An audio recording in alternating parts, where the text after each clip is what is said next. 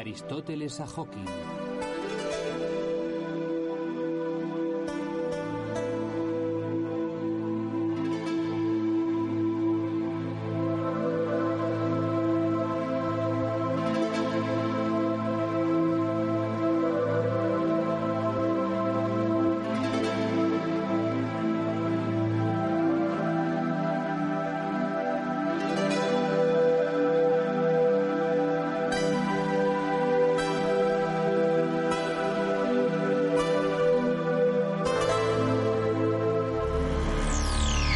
Naturaleza universal del alma. Una razón significativa para comprender el alma del hombre, la naturaleza del mundo y de todo el universo es la comprensión previa de la manera en la que la naturaleza y el mundo funcionan. Algunos científicos dicen que las galaxias no se distancian por sí mismas. Más bien es el espacio vacío que las arrastra. Se hace más grande. Sin embargo, el espacio y el tiempo deberían tener la misma propiedad de expansión, ya sea dentro del cuerpo de una galaxia o entre galaxias. Si el espacio se extiende y separa a las galaxias entre sí, entonces el espacio entre todos los cuerpos celestes que forman cada galaxia debe extenderse también. Pero si ocurriese tal cosa, entonces nuestro sistema solar no existiría, porque todos los planetas que lo forman dejarían de orbitar alrededor del Sol. Todos los campos gravitacionales de los planetas tienen una relación totalmente armónica.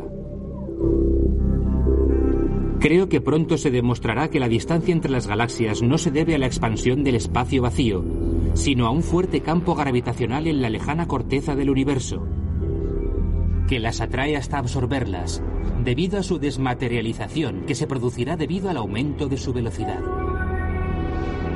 Supongo que las fuerzas y velocidades que pueden existir en las fronteras del universo son excepcionalmente complejas para absorber las galaxias y convertirlas por su velocidad en luz. Sin embargo, la velocidad de un cuerpo al distanciarse de un observador no se calcula simplemente en la línea recta visual que las conecta, sino de manera simultánea en el ritmo de revolución del cuerpo con respecto al espacio universal.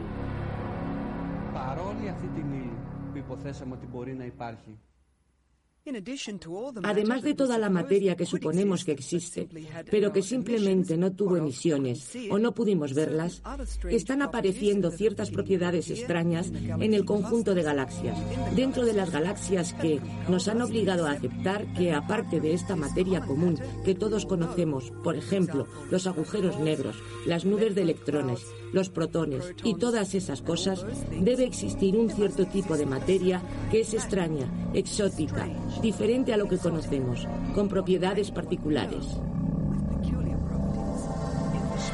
¿En el mismo entorno de espacio-tiempo?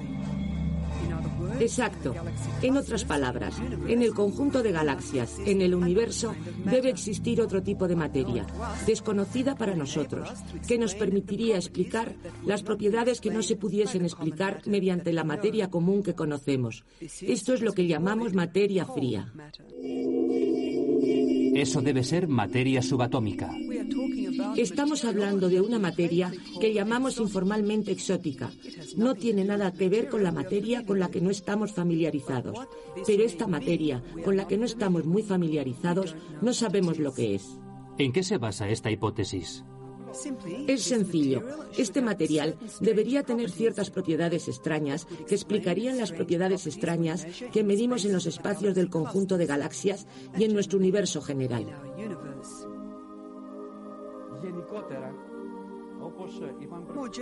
Generalizando, como hemos dicho anteriormente, ¿a qué se debe la manera en la que el universo evoluciona y su estructuración? En otras palabras, que sea perceptible o imperceptible. ¿A la curvatura del espacio en la región o a la densidad? Hemos dicho que la curvatura es sinónimo de la densidad de la materia. Por lo tanto, la forma del universo y cómo evolucionará en el futuro depende de su curvatura, por lo tanto de la formación de su densidad, de las densidades de materia dentro de él. ¿Es posible desde un punto de vista evolucionario que la densidad se incremente y la curvatura aumente? No me refería a incrementar cualitativamente. Si la densidad es X, entonces el futuro del universo será S. Si es más o menos, la evolución del universo será diferente. ¿Está la ciencia investigando la posibilidad de que el universo sea como era y permanezca como es? Ciertamente. Eso significaría que la densidad del universo no ha sido alterada en absoluto, en ningún lugar. Ha permanecido constante desde el momento de su creación hasta ahora. Si suponemos que todo el universo es un carrusel infantil, con el hombre observador fijado en algún lugar de su eje y mirando a su alrededor, al espacio universal, entonces el humano vería los caballos a una distancia cercana, los coches a mayor distancia y los aviones a una distancia extrema. Mientras todo gira, el hombre gira con todo. Pero la distancia cubierta en una vuelta completa por parte de los caballos es menor que la de los coches y los coches cubren una distancia menor a la de los aviones.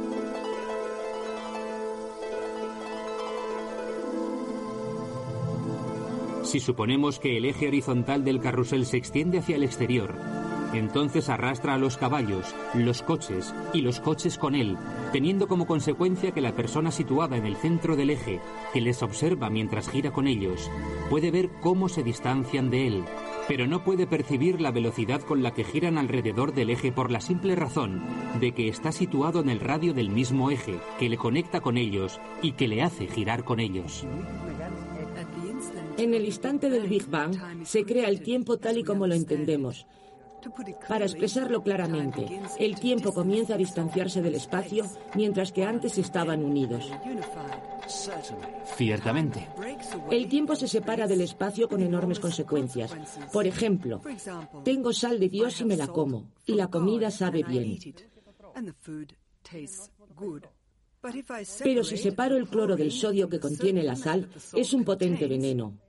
Cuando el tiempo se une al espacio, constituyen un espacio cuatridimensional que tiene ciertas propiedades. Cuando comienzan a separarse y el tiempo se separa del espacio, entonces tanto tiempo como espacio adquieren propiedades que no tenían antes. ¿A qué se refiere antes? Antes del nacimiento del universo. En otras palabras, no estamos hablando del nacimiento del universo, sino de una manifestación que tiene lugar dentro de un universo que siempre existe. Así que llegamos a la conclusión de que el universo siempre existió en otro tipo de manifestación, y dentro de este marco general del universo, este pensamiento es muy reconfortante. Y dentro de este marco general del universo, para un suceso concreto, digamos una particularidad de la naturaleza, la peculiaridad de las leyes u otras correlaciones de otras leyes, desencadena el Big Bang, la gran explosión que no está dentro de un cero, sino dentro de un estado que puede ser o no ser constante.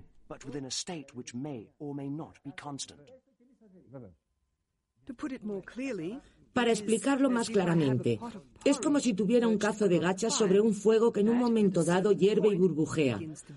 Si mido el número de burbujas, en un momento dado puedo hallar un número específico. El número de borbotones es constante, pero los borbotones no. Sí, vienen y van. Una revienta y otra se crea, pero el número total es constante. La totalidad de la creación es algo parecido. Es espuma con burbujas, donde una burbuja se pierde y de ella otra se crea. Y es muy probable que algo comienza, que había acabado en un periodo anterior.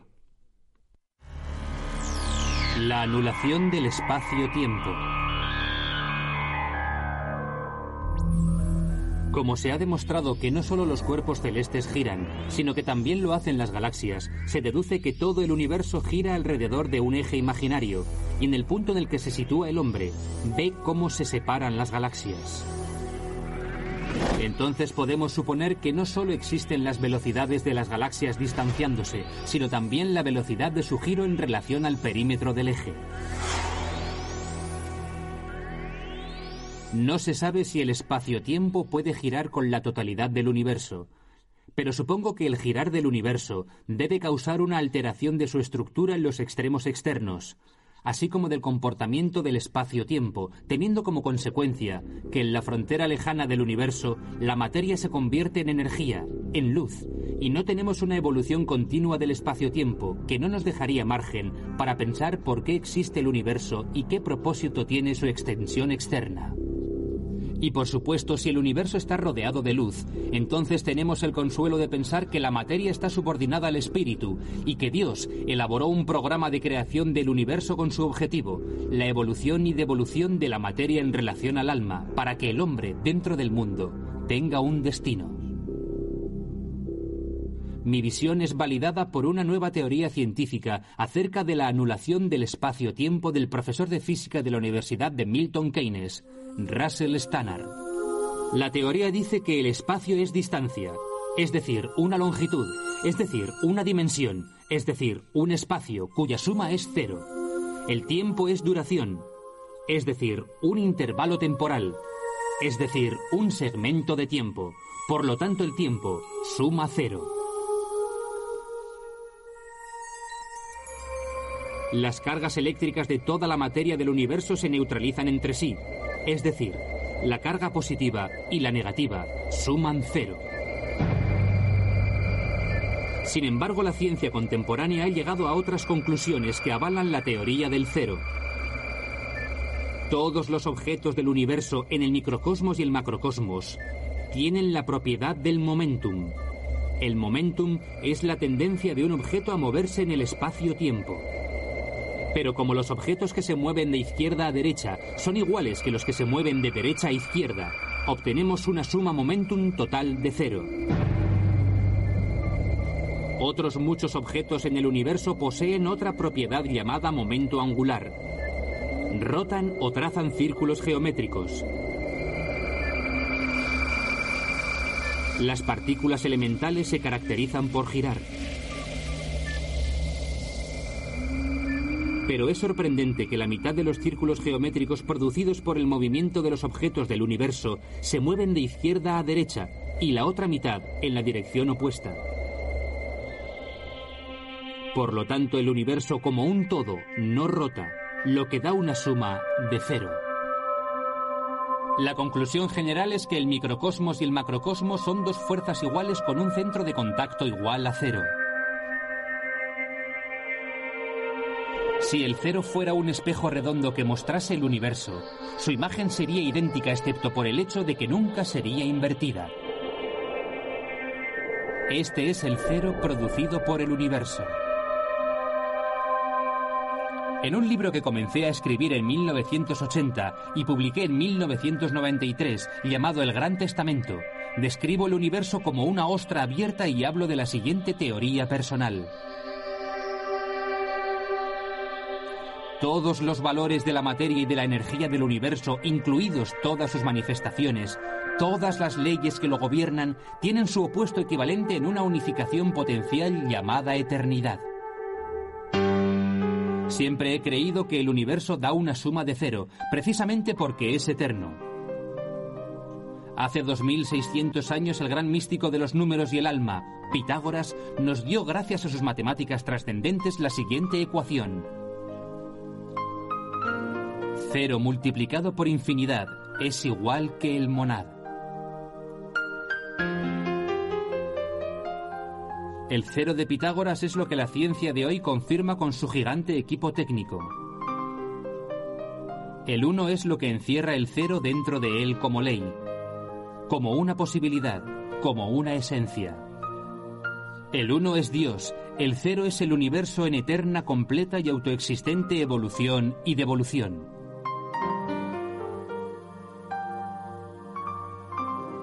La idea de un Big Bang crea dos propuestas evidentes en sí mismas. La primera propuesta es que en caso de un comienzo del cosmos a partir de una explosión, entonces ciertamente en algún momento tras billones de años habrá también un fin, el Big Crunch. Un fin significa que el universo llegará a un punto cero. Se desplomará y cualquier suceso que tuviera lugar mientras vivía será absorbido por su nada como si nunca hubiese existido.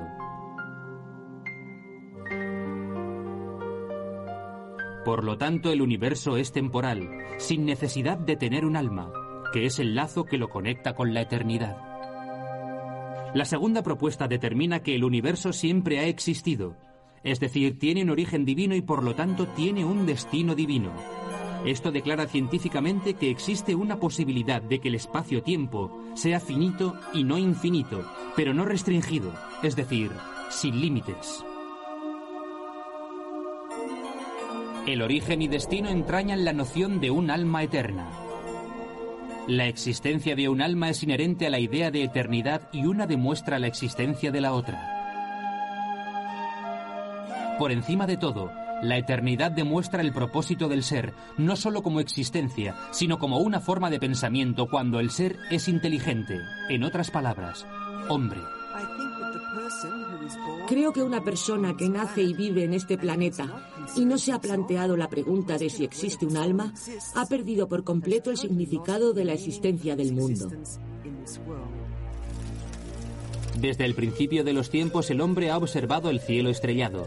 Ha intentado identificar la existencia del mundo celestial con el suyo.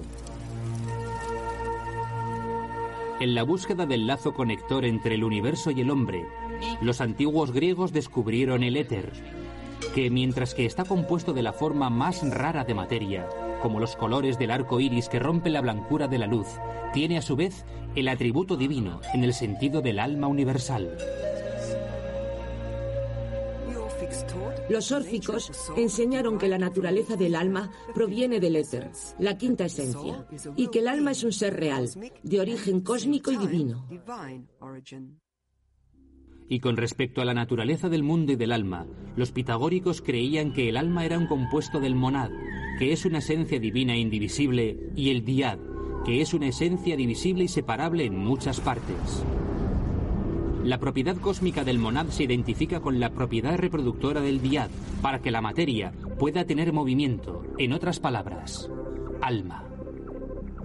Platón, en su obra Timaeus, discutió el punto de vista pitagórico de que Dios compuso la forma del alma a partir de lo invisible e inmutable y de lo indivisible. De estas dos esencias, la indivisible y la divisible, surgió una tercera situada entre ellas. Esta esencia que constituye la naturaleza del alma no se aplica al hombre solamente, sino a las estrellas en el cielo también, según Platón. Platón, en su obra Faedrus, dice que su profesor Sócrates une el alma a una fuerza innata que se asemeja a la cuadriga arrastrada por caballos voladores, conducidas por un conductor de cuadrigas. El conductor confirma que mientras él tira de los caballos en la misma dirección, un caballo es bello y tiene buen carácter, y otro es lo contrario, es feo y tiene mal carácter. Debido a la oposición entre los dos caballos, la trayectoria del carruaje es difícil, persistente y diferente para cada alma. Las almas que tienden hacia los dioses que se asemejan a ellos elevan la cara del conductor y la dirigen hacia las estrellas, hacia el firmamento celestial. Las almas a veces se elevan al cielo y otras descienden a las profundidades arrastradas por la fuerza de los caballos. Y ciertamente, Platón, que era un filósofo sistemático, aportó respuestas y buenas respuestas a todas las cuestiones predominantes de la filosofía, la metafísica, la ciencia y la ética. Las formas están en el mundo de la realidad y el mundo de las cosas es una imitación. Y la participación en la imitación es la forma segura en el mundo de la existencia. Las formas están en el mundo de la realidad y el mundo de las cosas es una imitación y la participación en la imitación es la forma segura en el mundo de la existencia. El gran filósofo griego Crísipos considera que el alma es un cuerpo sustancial, en otras palabras, es un cuerpo material y espiritual. Crísipos dice que la muerte es la separación del alma del cuerpo. Nada que sea incorpóreo se puede separar del cuerpo y nada que sea incorpóreo toca el cuerpo. Sin embargo, el alma toca al cuerpo y se separa de él. Por lo tanto, el alma es un cuerpo material con una concreta sostenibilidad. En un discurso que di en el chalet, en presencia de otros distinguidos científicos, elaboramos un diálogo acerca del alma aristotélica. Aristóteles, sobre todo en su obra De Ánima, se preocupa por su naturaleza como tal, no con su ser, es decir, su sostenibilidad, sino con la manera en que actúa y las potencialidades que puede actualizar, ya que solo a través de su acción podemos descubrir su naturaleza y su esencia. Aristóteles no cree que el alma tenga propiedades metafísicas, sino que sus propiedades se constituyen por las mayores atenuaciones del mundo material. En otras palabras, la luz. En todos los seres del mundo físico la vida es lo que crea su existencia. La causa y el principio de la vida es el alma, que se identifica con la misma vida orgánica. Las capacidades del alma no son las mismas para todos los seres, los humanos, y algunos tienen solo una, las plantas.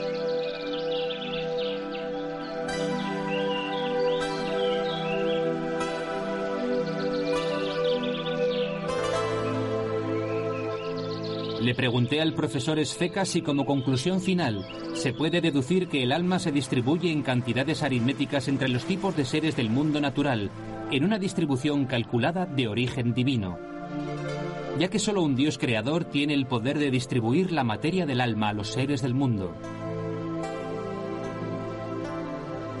Su respuesta fue que según Aristóteles, el alma no existe sin el cuerpo, sino que es un tipo de cuerpo con su propia hipóstasis. Para entender la relación entre el alma y el cuerpo en este diagrama se puede observar lo siguiente. Esto es un cuerpo material con una forma particular, un humano. El hombre tiene la posibilidad de movimiento, que es una propiedad de su cuerpo, sujeto a órdenes de su voluntad. Si aceptamos que esta luz es el cuerpo físico del hombre, entendemos que principalmente la sustancia del cuerpo del alma no puede determinarse ni en su relación consigo misma, ni en su relación con el cuerpo humano si le permite estar dentro y fuera del cuerpo. Y esto se demuestra mediante su modo de acción. La acción del alma comprende las siguientes actividades humanas.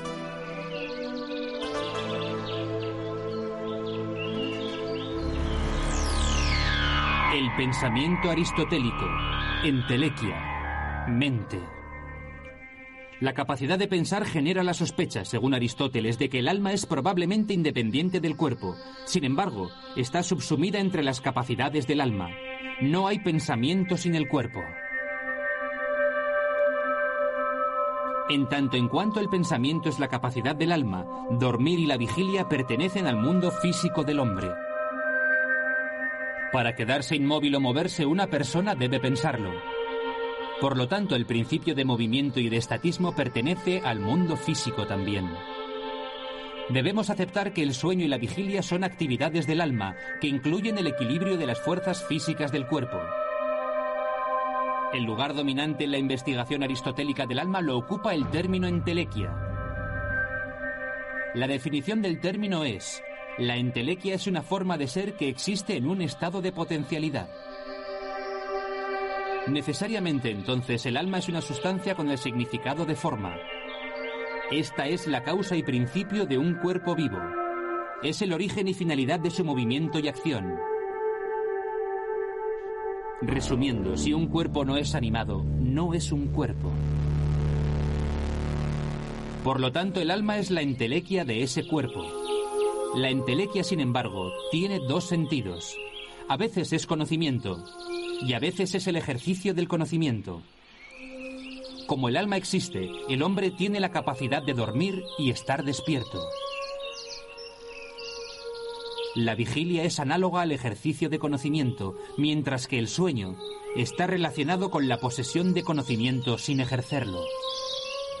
Los humanos en el transcurso de la vida a veces aman y a veces odian. El amor y el odio no son pasiones de la mente, sino pasiones del sujeto que lo posee, hasta el punto de que él lo posee, es decir, el cuerpo. Cuando el sujeto está perdido, es decir, cuando el cuerpo muere, la mente no recuerda, ni odia, ni ama. Desde este punto de vista, cuando la mente se separa del cuerpo, queda desprovisto de pasión. Aristóteles reconoce dos tipos de pensamiento. El primer tipo de pensamiento se asemeja a la materia y comprende que está vivo y en el entorno de un cuerpo. El segundo tipo de mente funciona como causa de existencia del primero. La mente productiva es totalmente independiente del cuerpo. Está desprovista de pasión y es pura. Su verdadera esencia es la energía. Sin la mente energética, el hombre no puede pensar. La mente energética es por lógica anterior a la mente pasiva, ya que la mente energética siempre piensa mientras que la mente pasiva no piensa. Cuando una mente activa se separa del cuerpo es tan solo lo que es. De todos los elementos que contiene la naturaleza humana, el único que es eterno e inmortal es la naturaleza esencial de la mente activa. Como la mente energética está desprovista de pasión, tras su muerte no puede conservar ningún recuerdo de la vida que llevamos en el mundo terrenal. La mente desprovista de pasión, con la muerte del cuerpo, no conserva impresiones de acontecimientos o del tiempo. Por el contrario, la mente pasiva, que es pasional y experimenta el impacto de las circunstancias o acontecimientos, desaparece con la muerte del cuerpo. Aristóteles cree que una mente, la activa, es análoga, la material, y que es una con todas las cosas mentales. Cualquier mente concibe lo que se concibe. El otro lado de la mente es pasivo, produce todo y se asemeja a un estado similar a la luz. Ya que la luz, de algún modo, hace que los colores existentes se conviertan en colores con energía. Igual que la luz no es una sustancia independiente, sino un producto inseparable de la dinámica de la relación entre luz y color, del mismo modo, la mente activa es un término complejo indivisible de la mente activa